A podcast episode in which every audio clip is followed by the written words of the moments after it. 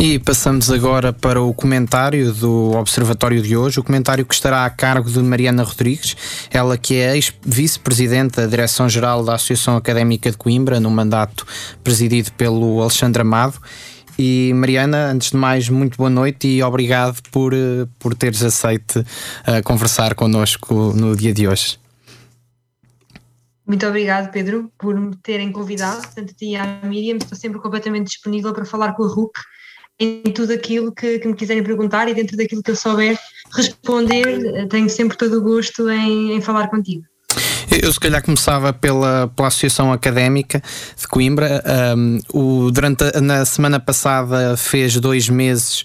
que o, o, João Assunção assumiu a, a presidência da, da Académica, que veio com um projeto intitulado Académica de Gerações, em que o objetivo seria a, ligação à cidade e, e à sociedade portuguesa no, no seu todo. Tu, tu, já não estás em Coimbra, uh, mas pergunto como é que vês estes primeiros 60 dias do mandato do, do João Assunção?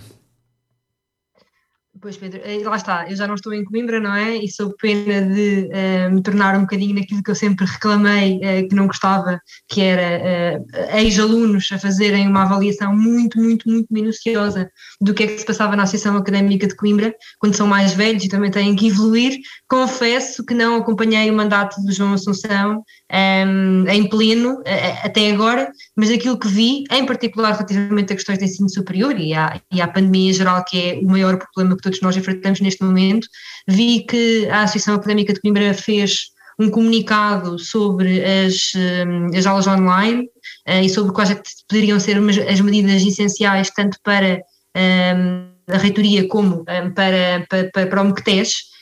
realizarem neste momento, tendo em conta não só a época de exames, como problemas de saúde mental, como mesmo manutenção de,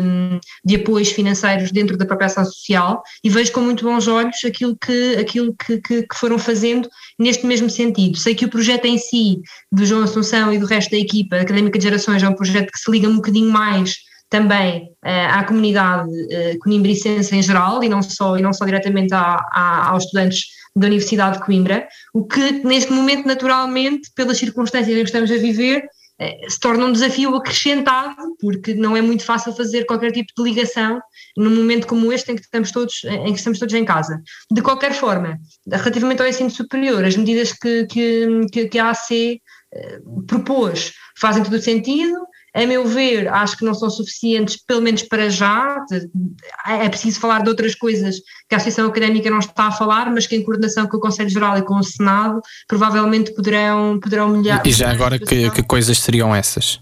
Eh, desde logo, a meu ver, a situação específica dos alunos do segundo e terceiro ciclo eh, de, de estudos na Universidade de Coimbra e em geral, ehm, porque acabam por ser estudantes que, apesar de tudo, por serem menos, por serem mais velhos, etc., acabam por ficar um bocadinho menos apoiados em certas matérias. É muito importante, não só a Associação Académica de Coimbra, como o Conselho Geral e o Senado, terem atenção específica a estes estudantes, em particular em duas situações muito essenciais, que aproveito e falo, falo já um bocadinho. Eu sei que me vais fazer mais perguntas a seguir, mas falo já um bocadinho sobre estas duas situações, são situações que me, que me preocupam em geral, sendo aluna de segundo ciclo, como é lógico, mas também preocupam alguns, eh, temos recebido algumas queixas na quarentena académica sobre estes assuntos e acho que faz sentido, em todas as oportunidades que tenho para poder falar sobre elas publicamente, falar sobre elas publicamente, uh, que é o facto de, no primeiro confinamento, as bolsas dos estudantes uh, de investigadores que, tinham apoio da FCT foram prorrogadas por dois meses e neste momento, com o segundo confinamento, essa prorrogação ainda não foi feita pela parte da FCT. Uh, o Ministério disse que sim, que, que seria prorrogar as bolsas, mas nada foi feito neste momento. E se nós tivermos atenção a investigações em ciências exatas e também em ciências sociais que necessitam de bibliotecas, etc., eh, essa prorrogação é essencial, é um financiamento essencial para os alunos investigadores e ainda não foi feito e é uma coisa que não é muito falada e é importante pelo menos termos noção que este problema existe. Eh, e por outro lado, a lei do Orçamento de Estado uh, tem uh, uma medida que basicamente diz que até junho é possível entregar qualquer tipo de tese no segundo, do segundo ciclo sem, sem taxas adicionais. Isto, isto, é uma medida que saiu na Lei do Orçamento de Estado agora para este próximo ano. O Orçamento de Estado, como tu sabes, é, é, é apresentado tendo em conta o ano civil e muitas universidades, não estou a dizer que é o caso da Universidade de Coimbra, estou a falar assim num panorama nacional, uh, muitas universidades têm, uh, não, não têm aplicado esta medida, um, porque não saiu ainda nenhum despacho reitoral dentro dessas mesmas instituições de ensino superior, e dois, porque, porque, consideram esta medida uma medida aplicada para o próximo ano letivo, ou seja, no próximo ano letivo e não ano civil, como vem dentro da lei do Orçamento de Estado. Temos aqui um problema grave de interpretação e são duas situações de financiamento para estudantes do ensino superior que, não obstante serem de segundo ciclo, necessitam de ser, de ser resolvidas e acho que um apoio uh, extraordinário a alunos do segundo e do terceiro ciclo é essencial e é muito importante termos esta conversa também, porque estes alunos também uh, têm, têm sérias dificuldades e é preciso, muitas vezes, termos atenção a elas uh, e não nos escudarmos de falar sobre elas. Tu, tu referiste o, o, o, movimento de quarentena académica, penso que estejas ligado a ele. Eu pedia-te que explicasses em que é que consiste e já agora que atividade é que tem tido. Claro, claro que sim. É, o movimento Quarentena Académica foi um movimento orgânico de estudantes do ensino superior de todas as instituições de ensino superior do país, públicas, privadas, de todos os ciclos de estudo, desde o primeiro ano eh, até, até alunos investigadores, que se juntou no início da pandemia, ou seja, em março do ano passado, para tentar resolver algumas situações e, e, e dar algum apoio orgânico a estudantes que, que nos viessem contactando.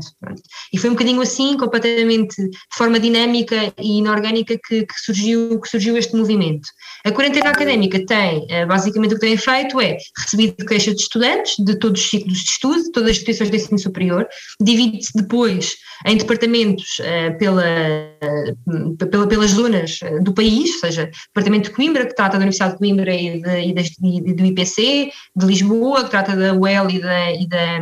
e da, da UEL, ou seja, depende, depende um bocadinho também da Nova, depende uh, do, do, do, da zona de, de residência de cada um dos elementos da quarentena académica e vem respondendo a dúvidas e tentando encontrar soluções para problemas concretos dos próprios estudantes. Depois, como nós fomos recebendo cada vez mais queixas, percebemos que tínhamos que fazer alguma coisa um bocadinho mais uh, interventiva e ter uma, uma posição um bocadinho mais proativa e não, e não tanto reativa. E por causa disso acabámos por reunir com diferentes grupos parlamentares, fomos recebidos na Comissão de Educação e Ciência. Um, ehm, fizemos algumas atividades nesse sentido. Aliás, no início, quando, eh, este, quando, quando começaram novamente as aulas presenciais, durante este ano letivo, recebemos em dois dias, fizemos um inquérito para saber quais é que estavam a ser as principais dificuldades dos estudantes para na, no ensino presencial e em dois dias recebemos 200 queixas, assim, de repente, de problemas com o ensino presencial. Desde logo, falta de higienização das salas de aula, falta de espaços, não cumprimento de distanciamento social, problemas graves ligados muitas vezes aos transportes públicos, que não têm diretamente que ver com o ensino superior,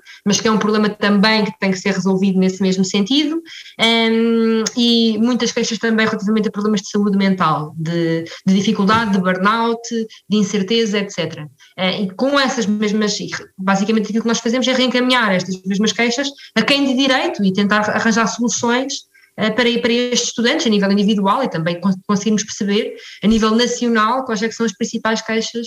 que os nossos colegas neste momento têm. Não sei se respondi à tua questão. Sim, sim, mas e sentem que, que têm, sido ouvido, têm sido ouvidos pelas, pelas várias instituições e falaste também que já reuniram com alguns grupos parlamentares, acham que têm sido ouvidos e que as vossas conversas têm, têm, se têm dado frutos? Ah, mais ou menos, quer dizer, é, tanto, ao nível das instituições e em questões concretas, sim, nós temos conseguido resolver situações que nos chegam, na maioria dos casos. Há casos que é muito complicado conseguir resolver, não todo porque uh, com a pandemia uh, muitas situações uh, anormais que não, não, não, aconteceriam naturalmente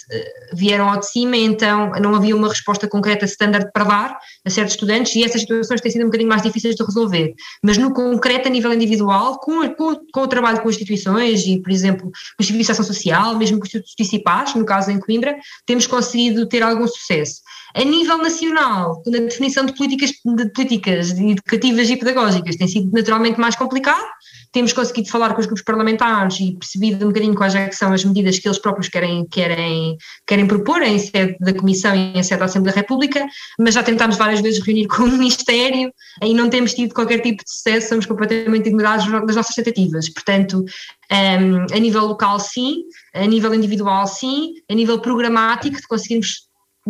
resolver algumas situações na origem, diretamente com o MOCTES, não tem sido nada fácil conseguirmos reunir com o MOCTES, mas também sei daquilo que os grupos parlamentares nos dizem um, e daquilo que as próprias instituições nos dizem, que é um problema não só da quarentena académica, mas a nível global, ou seja, que este, este distanciamento do MOCTES é uma coisa que, que existe a nível global e não somos só nós que padecemos deste, deste mal e que não somos, somos, não somos só nós que somos ignorados neste sentido.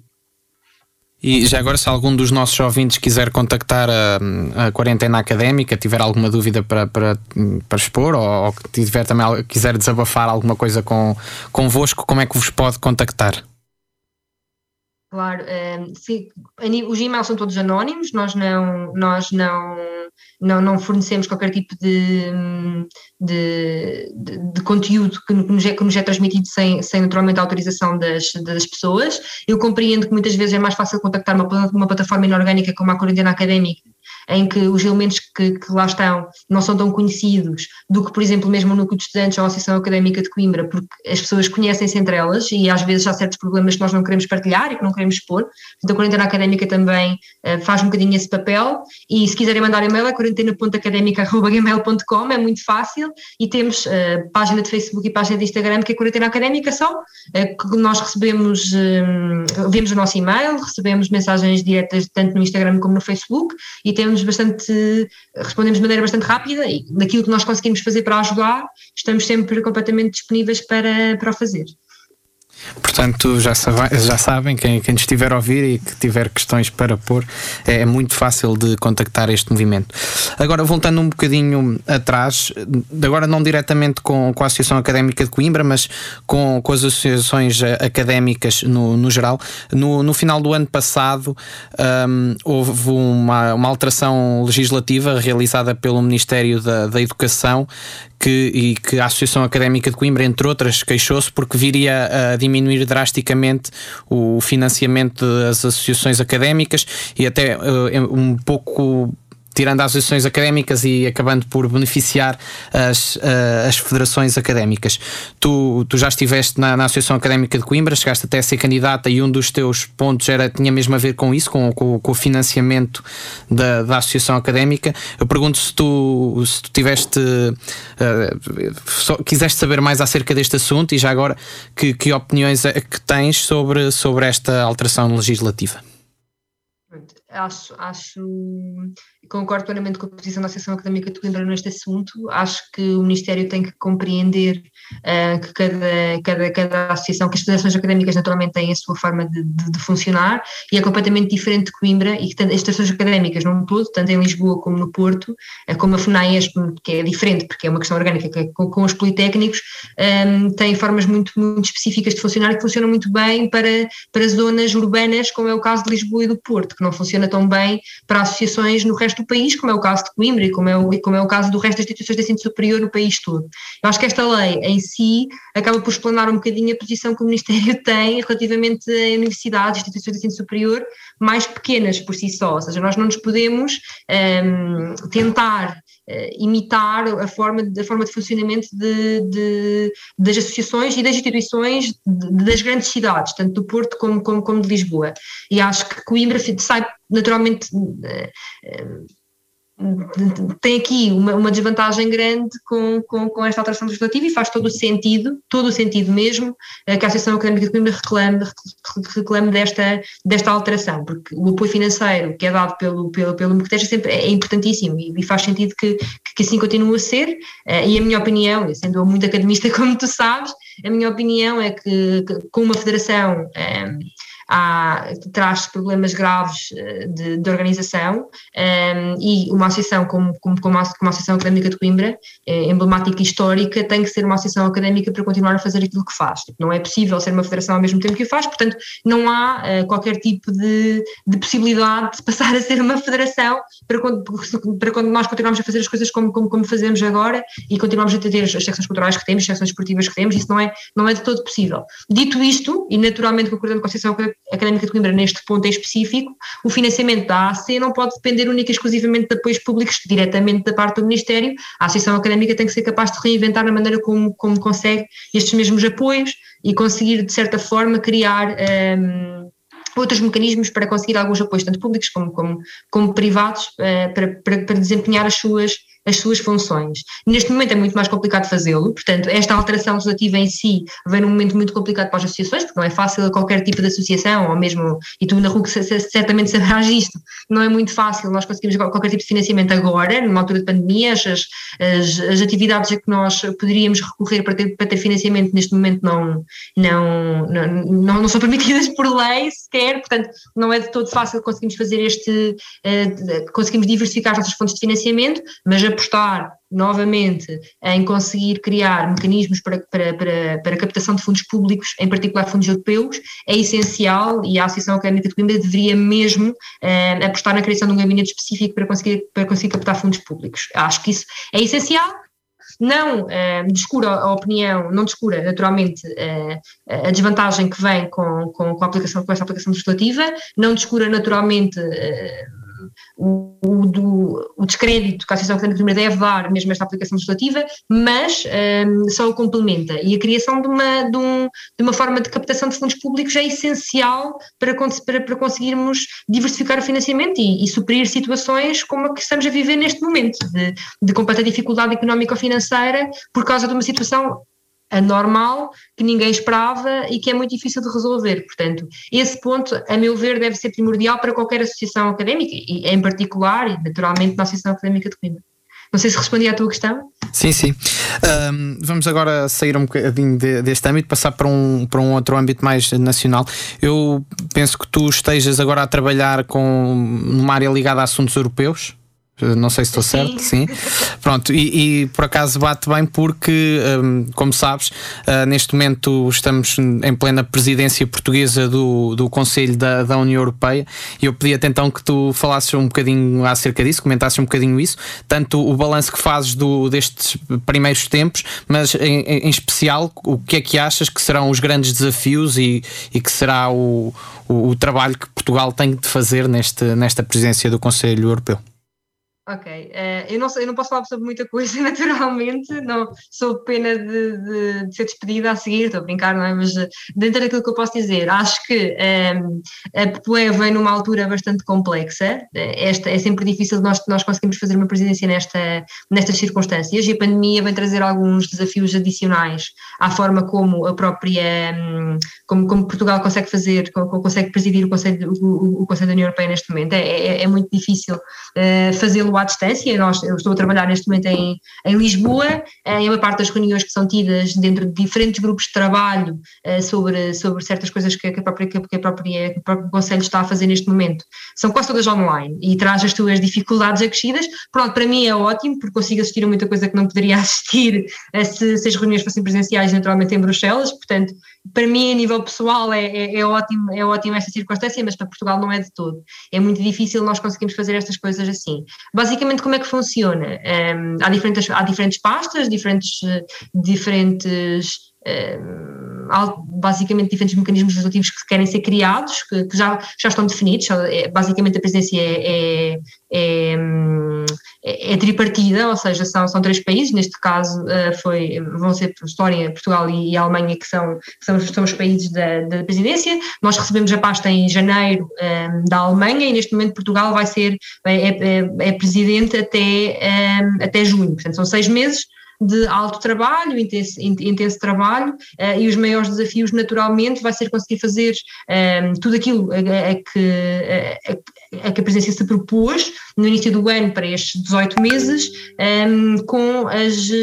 com, os, com os, os constrangimentos naturais, naturais da pandemia. Naturalmente, conseguimos criar um mecanismo para uma, para uma Procuradoria Europeia altamente complicada e complexa, e é uma coisa que se fala nas, nas, na, na, nos tratos da Faculdade de Direito e de, e de Relações desde sempre, que se tem esta ideia e que é sempre muito complicado conseguir implementar a nível, a nível concreto um, e, vai e, vai continuar a ser assim. Acho que esse é o maior desafio, é conseguirmos implementar efetivamente uma Procuradoria Europeia. Um, é, é, de todo o maior, o maior desafio que, que Portugal tem neste momento, conseguir fazê-lo dentro da sua, da sua presidência, ou mesmo dentro da presidência tripartita, ou seja, até, até daqui a, a, a um ano, que é, que é, quando termina a presidência. Mas um, fazê-lo à distância é ainda mais complicado e acho que é, esse sim é o maior desafio que Portugal tem neste momento.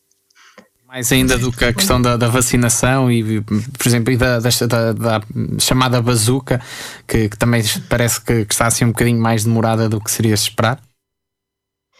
Sim, é, acho que sim. É, é, é, difícil conseguir fazer isto tudo assim desta forma. A presidência não tem, não tem tanto que ver com isto como, tem, como, como acaba por ter diretamente os próprios governos em si, não é? A questão da vacinação é, é, é, é muito complexa um, e muito difícil de conseguir, de, de conseguirmos arranjar algum, algum, algum uma solução que, que, que seja perfeita. Tipo, não existe, não existe todas as soluções perfeitas. Mas sim, mas vai ser bastante complicado conseguir fazê-lo. E agora voltando, voltando a Coimbra e eh, à Universidade de Coimbra, foi ontem eleita presidente do, do Conselho Geral da Universidade de Coimbra, a Gabriela Figueiredo Dias, ela que, hum, que é licenciada e mestre em Direito pela Faculdade de Direito da, da Universidade de Coimbra, portanto é tua colega, um, e, e que era. Eu diria que seria a minha colega. é muito crédito para a Gabriela Figueiredo e, e que é presidente da, da Comissão do Mercado e de Valores Mobiliários, da CMVM. Eu, eu questionava-te como é que tu vês a, a, escolha dela para, para presidente do, do Conselho Geral? Eh, se, se, o que é que achas que, que ela pode trazer a este que é o órgão máximo da, da Universidade de Coimbra? Bom, é, eu vejo sempre, eu acho que, um, tendo em conta que o Conselho Geral tem que ter obrigatoriamente entidades externas, é, sempre, é, é, sempre com alguma desconfiança que eu olho para qualquer tipo de presidente seja uma entidade externa à universidade, porque apesar de tudo acabam por não compreender tanto um, as questões internas da universidade como qualquer, outro, como qualquer outra pessoa que esteja envolvida diretamente com, com o C. E, mas a entidade externa tem que lá estar, e é um presidente é uma entidade externa, um, e tendo em conta que que, que, tem que ser uma entidade externa, vejo com muito bons olhos o facto de ser alguém que tenha estudado cá, que tenha tido experiência cá, uh, que esteja ligado à Universidade de Coimbra num, num todo, uh, cá também. Acho que a profissão dela, o facto de uh, a profissão dela muito pouco, muito pouca influência terá dentro, de, dentro dos, dos trâmites daquilo que ela acabará por decidir dentro do, do dentro do Conselho Geral. Portanto, acho que acho que é, que é positivo. Ah, genuinamente, genuinamente acho que é acho que é muito positivo o facto de ser, ser a doutora Gabriela Figueiredo Dias Presidente do Conselho Geral neste momento. Penso que a experiência que tem dentro da própria Universidade de Coimbra um, e o facto de conhecer bem a Universidade de Coimbra, naturalmente a Faculdade de Direito, é um ponto muito positivo um, e uma novidade uh, bastante bem-vinda, tendo em conta que é uma entidade externa e, que, e, muitas vezes as próprias entidades externas não têm muito conhecimento sobre o que é, que é a Universidade de Coimbra, o que é, o, o que, é que se passa cá, e isso é um ponto muito, muito, muito positivo, a meu ver. Bom, ah, Mariana, estamos já, já quase a chegar ao, ao fim do, do, do comentário e também do, do observatório, mas antes de, de irmos embora, eu pedia-te que em dois minutos que fizesses um, um, uma última, um último apelo relativo à, à, à quarentena académica, às coisas que achas que são importantes um, neste momento para o ensino superior, lidar com, com a pandemia e que, e que fizesse isso de uma forma rápida, um último apelo de cerca de dois minutos. Bom, ok. Eh, eu acho que eh, neste momento, lá está, eh, se alguém quiser contactar a Comitê Académica, nós estamos completamente disponíveis para ouvir qualquer tipo de dúvida e responder a qualquer questão e ajudar naquilo que for necessário. Penso que neste momento as situações mais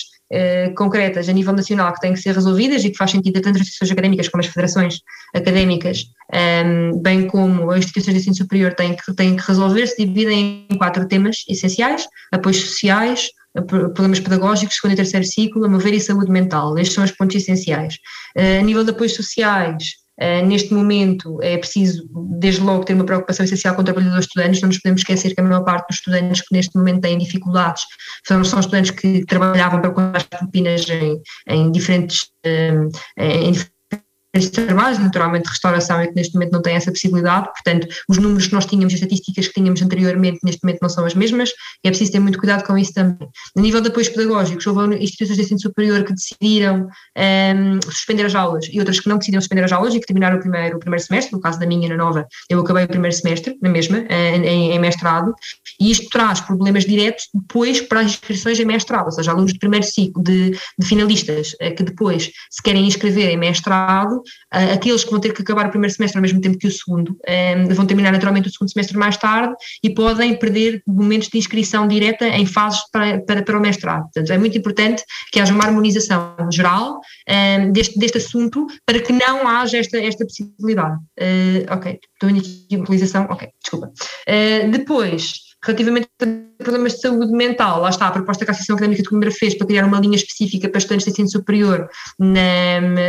na, na linha da saúde 24 faz, faz todo o sentido, concordo plenamente com isso. É importante, a nível de Coimbra, usar a SOS Estudante e a STDH, as atividades que têm para conseguir fazer um encontro mais, mais concreto dos problemas de saúde mental e burnout académico neste momento que os alunos estejam a sentir. Sei que a STDH e a SOS Estudante vão fazer algumas iniciativas durante o próximo mês sobre este assunto e faz todo o sentido que elas sejam feitas. Portanto, estes são os temas essenciais a nível de ensino superior que têm que ser resolvidos. Todos eles já eram problemas que já existiam antes da pandemia e que vão continuar a existir a seguir e faz todo sentido que se resolvam diretamente através de uma representação maior eh, dos estudantes dentro do Conselho Geral e do Senado. Muitas vezes, estes, muitas vezes são causados por uma alguma desconexão que as reitorias e as direções de faculdade, não só em Coimbra, como também no resto do país, têm dos problemas concretos que os estudantes neste momento estão a sentir. E esta desconexão acontece porque não há uma representação estudantil completa e ela precisa de ser estudada e acho que depois da pandemia é a altura essencial para fazer reformas estruturais no ensino superior, que já estamos a pedir há muito tempo e que ela só vem comprovar que, que, que é necessária. Não sei se respondi. Se claro que sim, claro que sim. E temos, que, temos mesmo que, que, acabar, mas muito obrigado por, por, por ter estado aqui hoje a conversar com, connosco. E com o final deste comentário, também o Observatório de hoje chega ao fim. Um, o, o, esta conversa com a Mariana, bem como as restantes peças, estarão disponíveis nas nossas, nossa, nossa plataforma de Spotify e Anchor. A informação volta amanhã com a síntese informativa das 10. Até lá, continua em 107 7.9 ou em RUC.pt. Tenham uma muito boa noite e até amanhã.